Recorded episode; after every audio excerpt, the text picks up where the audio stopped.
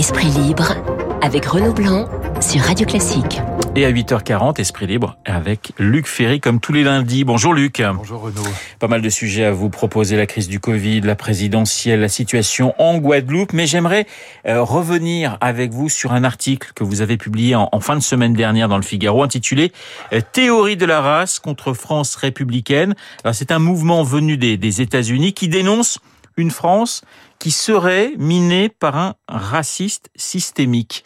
Est-ce que vous pouvez nous expliquer, Luc, de quoi il s'agit Parce que c'est quelque chose qui vous inquiète. Ça, ça, oui, parce que ça va venir très fortement en France. On parle, on parle déjà beaucoup du wokisme. On en parle. Je crois que maintenant tout le monde a compris un peu de quoi il s'agissait.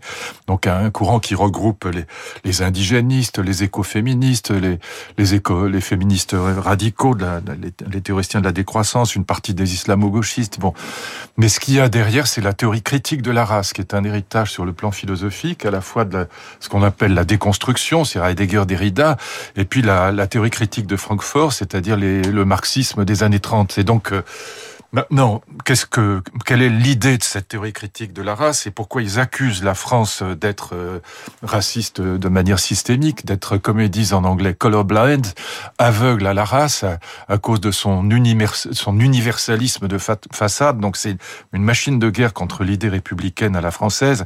Voilà, qu'est-ce qu'ils disent? Quelle est l'idée de base? Ils disent les races n'existent pas d'un point de vue biologique. Bon, ce qui d'ailleurs est assez absurde parce que bon, quand je vais en Chine, on me prend pas pour un Chinois ou quand je vais à Dakar, on me prend pas pour un Africain. Bon, donc il y a quand même une base biologique. Bon, même si euh, il y a qu'une seule espèce humaine, il y a quand même des, des visages différents. Bon, en Chine, ils nous appellent les, les longs nez, par exemple. Donc ils, voient bien qu'on n'est pas chinois. Bon, donc ils disent la race n'existe pas d'un point de vue biologique. Donc en effet, il y a qu'une seule espèce humaine, ça c'est vrai. Mais en revanche, c'est une construction sociale qui est faite pour discriminer, pour les raciser, comme ils disent. Et donc il faut reconnaître les races pour pouvoir lutter contre. Et donc, euh, vous voyez, ça part d'un paradoxe qui est presque contradictoire. Les races n'existent pas, mais il faut les reconnaître. Et la France ne reconnaît pas les races parce que elle est colorblind, aveugle à la race, parce qu'elle est universaliste et républicaine. C'est un mouvement qui remet en cause l'indifférence à la différence, qui, ce qui nous caractérise. Exactement, l'indifférence à la différence. Et ils disent, il faut voir les races, il faut les repérer comme construction sociale discriminante, comme construction sociale raciste. Il faut repérer les races. Pourquoi? Eh bien, pour inscrire la discrimination positive dans euh, dans le droit. Et donc, euh, c'est une critique du droit libéral, du droit hérité des Lumières, du droit universaliste et républicain, de ce droit qui considère que, que tout le monde se vaut, que tout le monde est égal, mais qui en réalité est accusé par eux de, racisme. Alors, cette théorie critique de la race, elle va débouler chez nous parce que c'est en fait le, la structure intellectuelle, l'infrastructure intellectuelle qui est derrière le wokisme. Donc nous, on ne voit pas encore, on en parle très peu en France, mais c'est extrêmement puissant aux États-Unis. Euh, dans tout le Parti démocrate américain, ils considère que la France est raciste, par exemple. Donc à la une de, du Washington Post, par exemple, il y a eu un article euh, célébrant Adama Traoré, disant voilà, euh, Floyd Traoré, même combat, euh, la France ne veut pas le reconnaître, la France est aveugle à la race, elle est colorblind, et donc la France est, est, raciste de manière systémique, l'universalisme français est un, est un racisme déguisé, etc. Et donc tout ça, derrière ce qu'on appelle le wokisme, est présent et va venir évidemment chez nous via des mouvements comme Extinction Rébellion, mais par exemple, tous les discours qui ont fait un peu rire de, de, euh, Madame Rousseau, euh, de Sandrine Rousseau, euh, sur la déconstruction, le fait qu'elle vit avec un homme déconstruit, etc., référence à Derrida, bon, y a la théorie critique de la race, bon, c'est en fait quelque chose qui est extrêmement présent et qui va venir chez nous via Extinction Rébellion, via les mouvements, les antifas, via les indigénistes et tout ça. Donc vous êtes inquiet, Pas inquiet, bon, rien ne m'inquiète vraiment, mais simplement, je crois, je crois qu'il faut comprendre ce qui se passe. Je voyais l'entretien de Ramayad dans l'Express, disant qu'elle est wokiste, qu'elle défend le wokisme. Bon, tout ça, euh, je, pensais au livre d'Alain Finkielkraut disant la littérature est, morte parce que même s'il y a encore des grands écrivains, ils sont, ils sont passés à la moulinette totalitaire du wokisme. Mais derrière, il y a cette théorie critique de la race. Donc regardez ça parce que ça va débouler en France.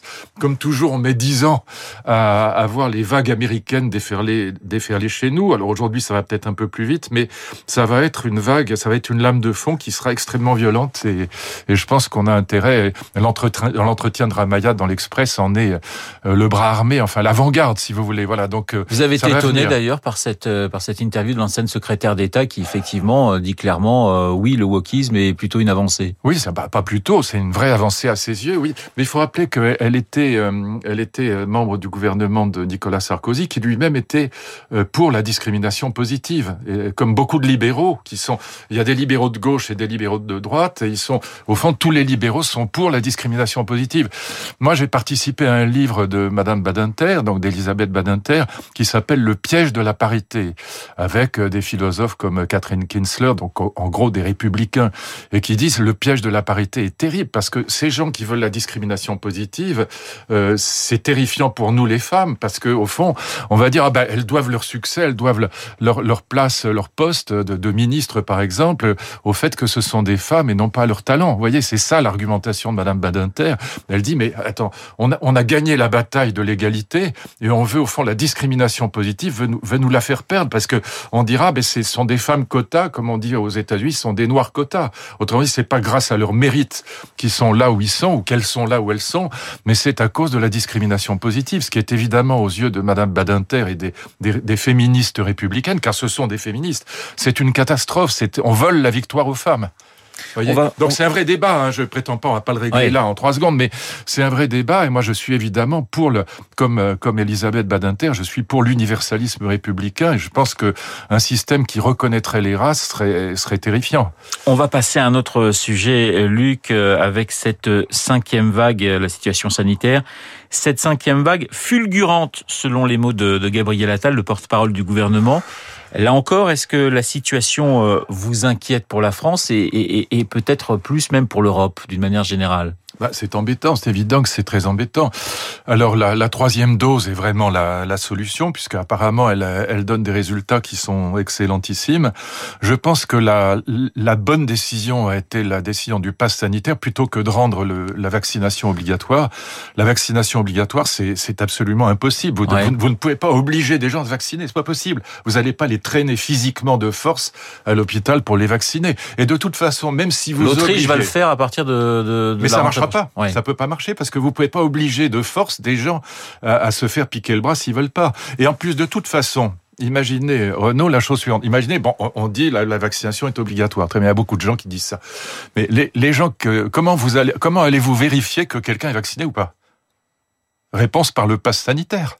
Donc de toute façon, c'est on reviendra au pass sanitaire. Donc ça, la, la, bonne la bonne idée, ça Emmanuel Macron a eu mille fois raison. Ça, m'arrive pas tout le temps de dire ça, mais il faut être honnête. C'est assez rare de oui, chez vous. Mais il a eu mille fois raison. C'est la grande décision qu'il a prise dans cette pandémie. D'ailleurs, c'est ce qui fait qu'aujourd'hui ça va pas si mal que ça en France.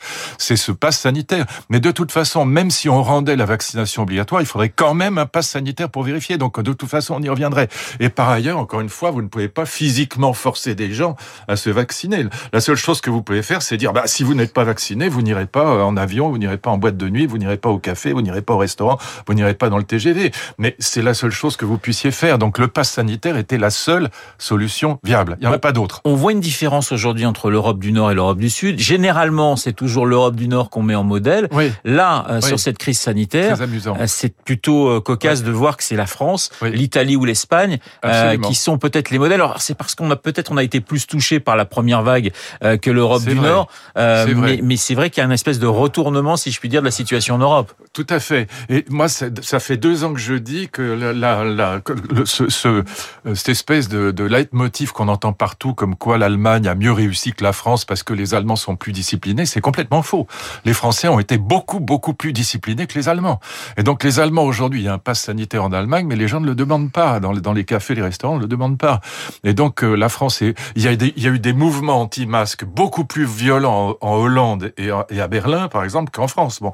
Et donc, euh, contrairement à ce que j'ai entendu mille fois, mais à chaque fois je disais non, c'est pas vrai. Regardez, les Français sont beaucoup plus disciplinés, les Italiens aussi, curieusement, les Espagnols aussi. Et donc, l'Europe du Sud a été paradoxalement beaucoup plus disciplinée.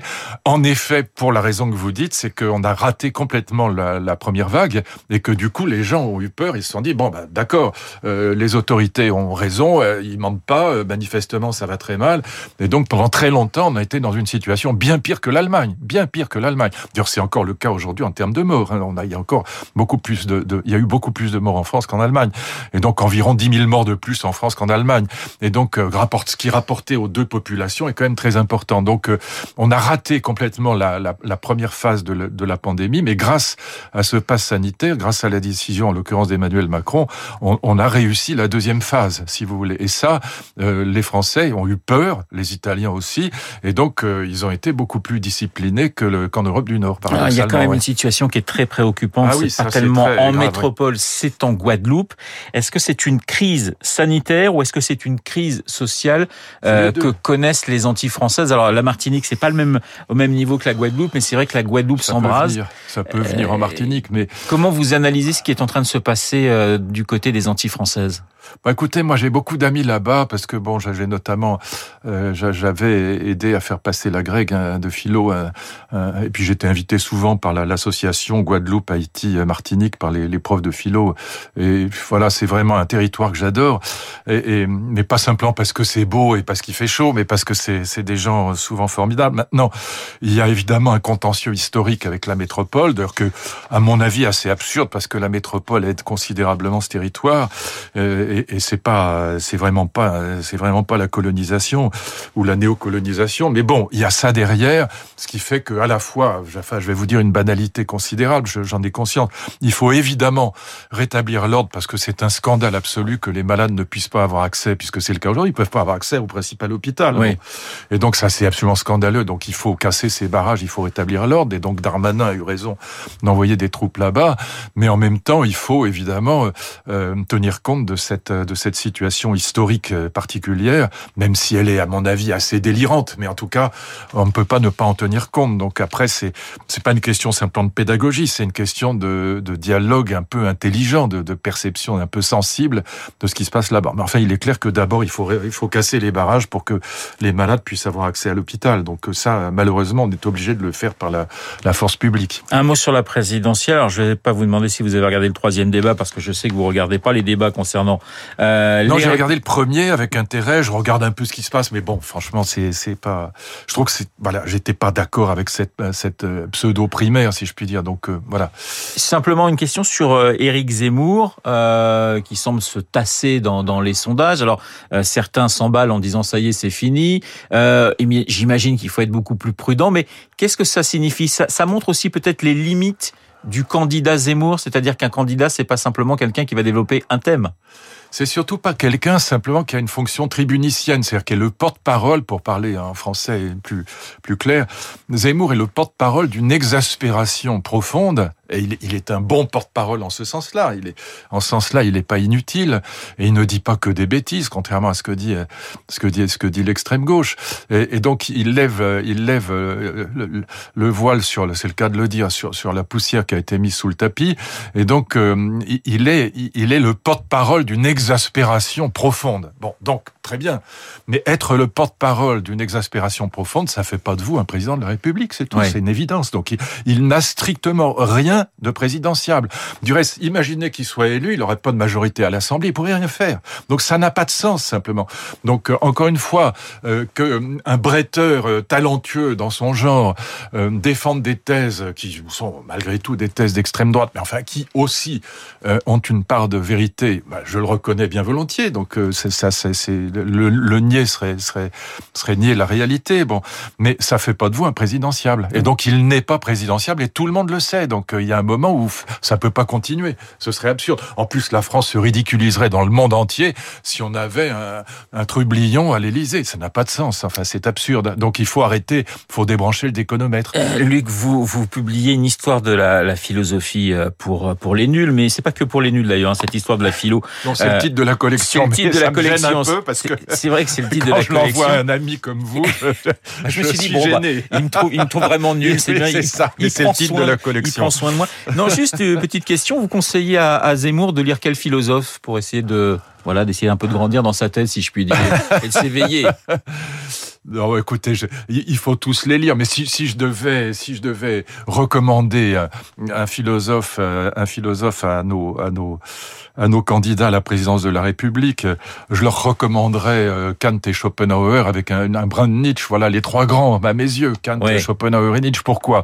Parce que Kant, c'est le grand théoricien de l'idée républicaine, c'est le premier grand théoricien de l'universalisme républicain. Et surtout, la Troisième République se réfère à Kant en permanence. Hein. La République des Jules, euh, c'est Jules Barny qui va traduire la critique de la raison pratique, par exemple. Moi, je l'ai traduite à mon tour dans la Pléiade, mais euh, j'ai repris sa traduction, je l'ai refaite parce qu'il y avait les traductions de l'époque étaient quand même pas fameuses. Mais enfin, la République des Jules, elle est très kantienne. Et donc, euh, bien sûr, c'est le théoricien de la République. Schopenhauer, parce que c'est bon d'avoir une, une critique de la science et une critique, bien, même si la, la, science était, je suis très pro-science, mais avoir, d'avoir une critique qui permet de comprendre les limites de la science. Et, Nietzsche, parce que c'est le philosophe contemporain, c'est le grand déconstructeur, c'est celui qui casse les illusions de la, la, tradition religieuse et philosophique. Donc même si on est croyant, il faut lire Nietzsche, il faut lire l'Antéchrist. Bon. Et ça permet, il nous reste malheureusement 15 ah. secondes, mais la philo, ça permet de sauver sa peau en quelque sorte. C'est ce que vous dites, Luc en tout cas, pour moi, c'est clair, mais je crois que c'est vrai aussi pour euh, mon ami André Comte-Sponville, pour Michel Onfray. Je crois qu'on va discuter ensemble la semaine prochaine ici même avec Michel.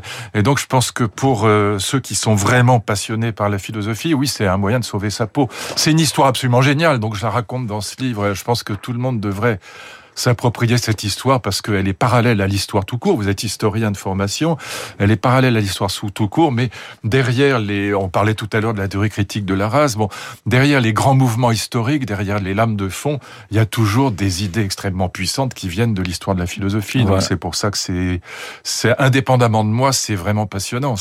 Une histoire de la philosophie dans la collection pour les nuls, mais qu'on va pouvoir envoyer à tous les candidats à la présidentielle, évidemment, hein, recommandé par euh, Merci Luc d'avoir été ce matin. Merci Renaud, à vous. Il est 8h57 dans un instant. Eh bien, c'est Lucille Bréau que nous allons retrouver euh, pour la météo et pour le jour.